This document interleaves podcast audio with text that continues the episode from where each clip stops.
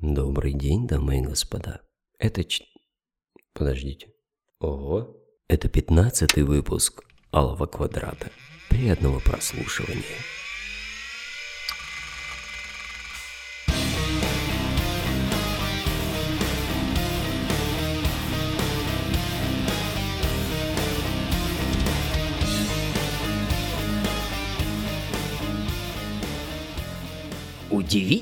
Все-таки вещь.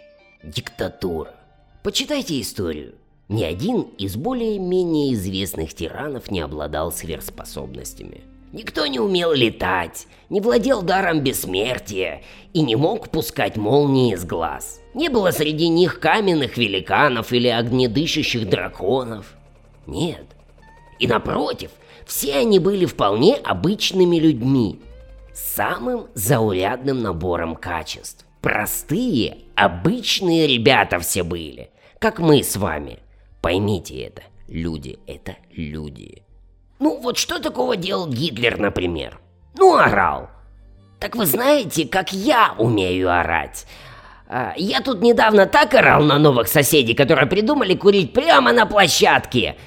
Там же оставлять свою вонючую баночку с окурками. Я так на них орал, на сук поганых, что любо-дорого было слушать и смотреть. Вот так я орал. Я так орал, что какой-то своей частью наблюдал за собой со стороны и восхищался.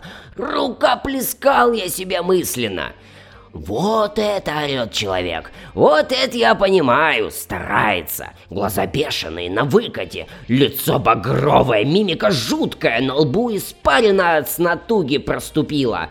Ручищами машет и страшным рыком исторгает проклятие угрозы. И попробуй такому возрази. Горло на лету перекусит, вот зубищами так как клацнет аспид, всю душу отдает процессу без остатка. Старик Станиславский прямо расцеловал бы меня и сказал сквозь густую слезу умилению «Верю, верю, квадратик ты мой, чертяка ты этакий, хороший Эльма, разбередил всю душу озорник». Ладно, отвлеклись. Теперь серьезно. И вот люди слушают такое, или примерно такое, только... Сейчас момент. В исполнении царей, королей, вождей и фюреров. И охотно пугаются. Пугаются сами и пугают окружающих. Большие начальники доводят до припадков начальников мелких. Те, в свою очередь, набрасываются и грызут подчиненных всех сортов. Подчиненные приходят домой, раздраженно оценивают состояние ужина эм, как неудовлетворительное и орут на жен. Жены, справедливо полагающие, что лучшая часть их жизненного цикла отдана не тому и не за тем. Отвешивают подзатыльник нерадивым и радивым тоже детям. Дети, вдоль наревевшись, таскают вонючих кошек за хвосты и ломают свежепосаженные березочки в парках, а кошки начинают какать где попало и трать дорогие немецкие обои в коридоре. Березки же вырастают всем назло чахлыми, кривыми, но разлапистыми тополями, от которых потом пух валит по округе такое, что непонятно, как вообще теперь жить-то дальше. И даже погода становится какая-то не такая, а плаксивая, скверная, не как раньше, и вообще говнище. И никому, абсолютно никому не приходит в голову прекратить все это немедленно. Перестать пугаться и пугать. И вот это нежелание очень удивительно лично мне, ребятки. Надеюсь, вы поняли, о чем я.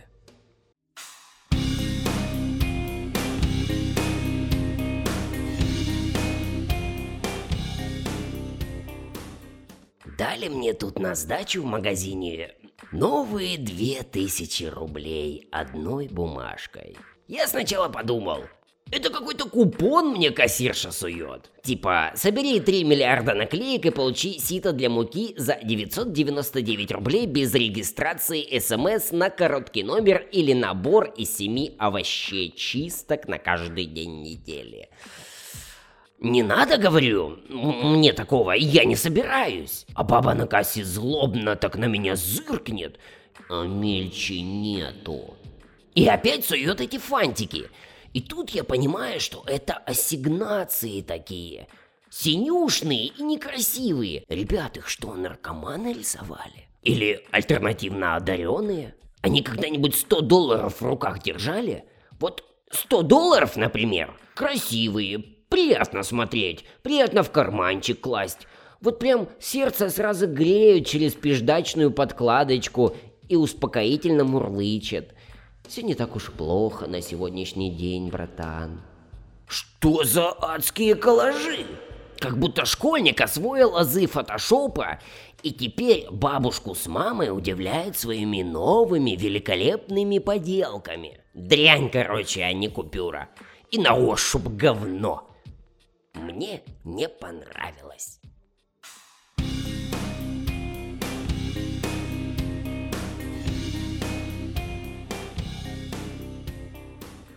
Вам пишут незнакомцы в личку. Мне вот на регулярной основе строчат ироды. Нет, ну, такие, которые чужую страницу взломали и теперь... Привет, как дела, братюнь? Кинь три тысячи на Яндекс кошелек, у меня карта своя просто еще не готова, но я тебе потом на твою карту верну, только дай номер и пин-код. А то что не могу тут все разобраться как-то. Такие всем пишут.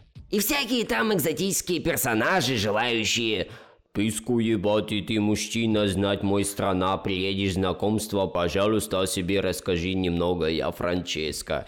Тоже не в счет. Вы вообще поняли, что я сказал?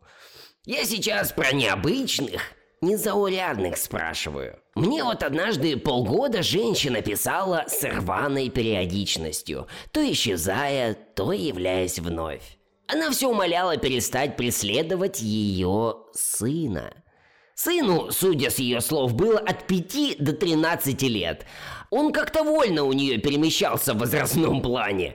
Я поначалу охотно соглашался с ее доводами, обещал впредь такого не допускать и отвести тлетворный луч своего внимания от ее отпрыска. Женщина вроде даже успокаивалась, но потом начинала одолевать меня с удвоенной силой, а то и стройной, и нет таких цифр, чтобы объяснить все это. Причем там мольба настолько внезапно переходила в угрозы вывести меня в лесопосадку и закопать там живьем, что аж дух захватывало. Пришлось забанить сердечную. Еще пару раз какие-то раздосадованные рогоносцы писали, почему-то свято веруя в то, что их шаловливые жены, ну от слова шалава, естественно, закрутили постыдные интрижки именно с вашим покорным слугой. Не, ну я, конечно, ебака тот еще, но хотя бы имена помню. Я поначалу, как господин благородного воспитания, отнекивался и называл их домысли форменным вздором, ссылаясь на свою чрезмерную богобоязненность и преданность узам Гименея, коими нас с девушкой моей крепко-накрепко опутала – что иным, каким дамочкам, и не пролезть. Но обманутые муженьки не унимались и не желали ничего слушать. Им хотелось знать, когда, в какое время, сколько раз и в какие физиологические отверстия проникал я коварным коршуном, вероломно презрев право частной собственности и цинично наплевав на таинство их брака. Не, ну я так, конечно, и делал. Тогда я немного осерчал, распалился и начал мало-помалу признаваться с Ахатым, соглашаться с их аргументами, ловко отбрехиваясь и подпуская сальных подробностей о том, сколько, каким образом и в каких совершенно разнузданных позах предавались мы зову похоти с ихними не шибко-то верными бабенками. А потом когда градус мужской обиды достиг апогея, и в наэлектризованном воздухе замелькали виртуальные стилеты и кинжалы, а у меня с монитора закапал такой жир, что потом месяца четыре на нем мы жарили вкуснейшую картошечку с лучком. Страдальцы же были помещены мною в черный-черный список навечно. Не могу знать, чем у них там все закончилось, эти все внутрисемейные драмы, но уверен, там мне никого не жалко. Еще слал мне проникновеннейшие депеши некий священник. Ну, так уж он сам представился, неизвестной конфессии при этом, предлагающий мне, ну, как вы уже догадались, покаяться публично, отрицать ереси и раздав все нажитое неимущим, отбыть в пустошь, замаливать грехи. Не могу сказать, что данное предложение показалось мне чрезмерно радикальным. Ну и бесконечно заманчивым я тоже его не счел. Возможно, аргументация у агитирующей стороны была ну, не на должном уровне. Или же напротив я оказался излишне черств и испорчен уже настолько, что доброе слово не коснулось каких-то там заветных моих струн. Но только я дабы не отвлекать святого человека на свою грешную персону, ограничил наше с ним приятнейшее общение техническими средствами. Да, сука, в бан! В бан в черный список, пускай ебется там с предыдущими сахатами. Ну, кликнул пару раз по надлежащим кнопочкам и все. Почему в жизни нельзя так? Увидел долбоеба, кликнул на кнопочку, на носик просто подошел, на носик так кликнул пальчиком, и все, он в черном списке. Ну и регулярно еще пишут мне всякие грамотеи, которые сообщают мне на совершенно добровольной основе премудрости русского языка, поучая, как писать «ся-ся». С чем писать жи, ши и где следует ставить те или иные знаки препинания. Таких я не баню. Нет, ни в коем случае. Но вынужден признать, советом ихним тоже не внемлю. Пусть уж не злятся на меня за сие. И если для вас эта тема актуальна, напишите, пожалуйста, мне. А какие долбоебы вам пишут? В личку. И пишут ли вообще кто-либо?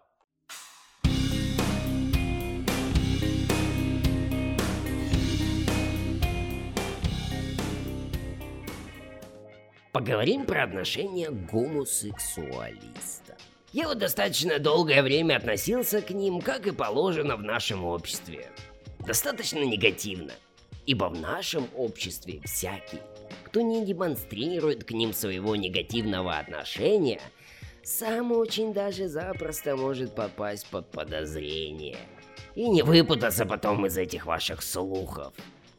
Подумайте, а вы когда-нибудь их распускали? Но чем дальше я продвигался по пути кромешного и оголтелого, тем меньше меня интересовало общественное мнение.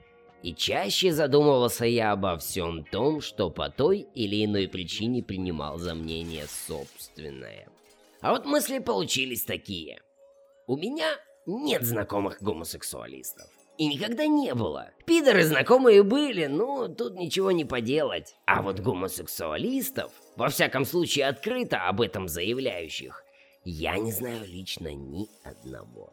Так что разговоры про то, что все они уже заполонили и житья от них нет, в моем сегменте реальности, ну не актуально как-то. Однополые браки меня тоже не раздражают. Так же, как и раздражают браки двуполые в которых годами тщедушный алкаш и толстомясая дура уродуют психику как друг другу, так и совместно нажитому потомству. Я предпочитаю не лезть в чужие семьи. Позволим людям самим выбирать ад, в котором они хотят жить. А вот еще есть такая популярная страшилка, повествующая о том, что «А если к твоему ребенку пристанет такой, вот, петушок?» Тут все просто. Кто бы ни пристал к моему ребенку, он гарантированно получит отделение головной части от остальной туши. Вне зависимости от пола, возраста, вероисповедания и половой ориентации. А если к тебе вдруг такой подкатит, да начнет пьяно приставать? Опять же, равновелика по всей индифферентности. Я уже в том возрасте, что цитируя великого Пушкина, ебусь все больше по любви. Поэтому неважно, незнакомый мерзкий дядя ко мне начнет приставать, или пьяная неопрятная тетя, я не обрадуюсь ни ему, ни ей. Я вообще не люблю, когда ко мне пристают, и имею неплохой набор таких данных, позволяющих без особых усилий объяснить любому, что приставать ко мне не стоит. Ни по какому поводу. А еще эти ваши граждане частенько, содрогаясь от отвращения, говорят. Ну противно же, как представлю, так фу как. А вы зачем вообще такое себе представляете? Да еще так натурально, что вас аж трясет. Я вот никогда ничего такого в мозгу своем не генерировал. А про баб врать не буду, с ранних лет всякие фривольные фантазии позволяю. А вот про мужиков никогда. Ну и опять же, вот возьмем первого попавшегося мужика и бабу. Ну, хотя бы из тех, что сидят с вами рядом в вагоне трамвая. Ну и представим их совокупление. Все эти желтые пятки, синюшние икры, целлюлитные ягодицы, дряблые животы, висящие груди, тонкие ручки. Тут волосато, тут прыщаво, там не помыто. Фу! Фу, блядь, фу нахуй! Ну не знаю, как вы, а я таких фантазий не приветствую. Религия запрещает. Ну, религия много чего запрещает. Вы прямо вот все посты, праздники, ограничения блюдете ежедневно, да? Ну и опять же, все мы помним, в чем тут не так недавно каялся римский папа. Да-да, я про непростые отношения священников с мальчиками. Так что и с религией не все так просто. Ну и подытоживая, получается, что гомосексуалистам я отношусь примерно так же, как и к большинству людей вообще. А именно абсолютно равнодушно. Кто кого ебет, меня не ебет. Такой вот каламбур, но точнее сказать, у меня не получается. Занимайтесь своей половой жизнью. Своей. Не лезьте в половую жизнь посторонних, и будет вам счастье. И иной какой еще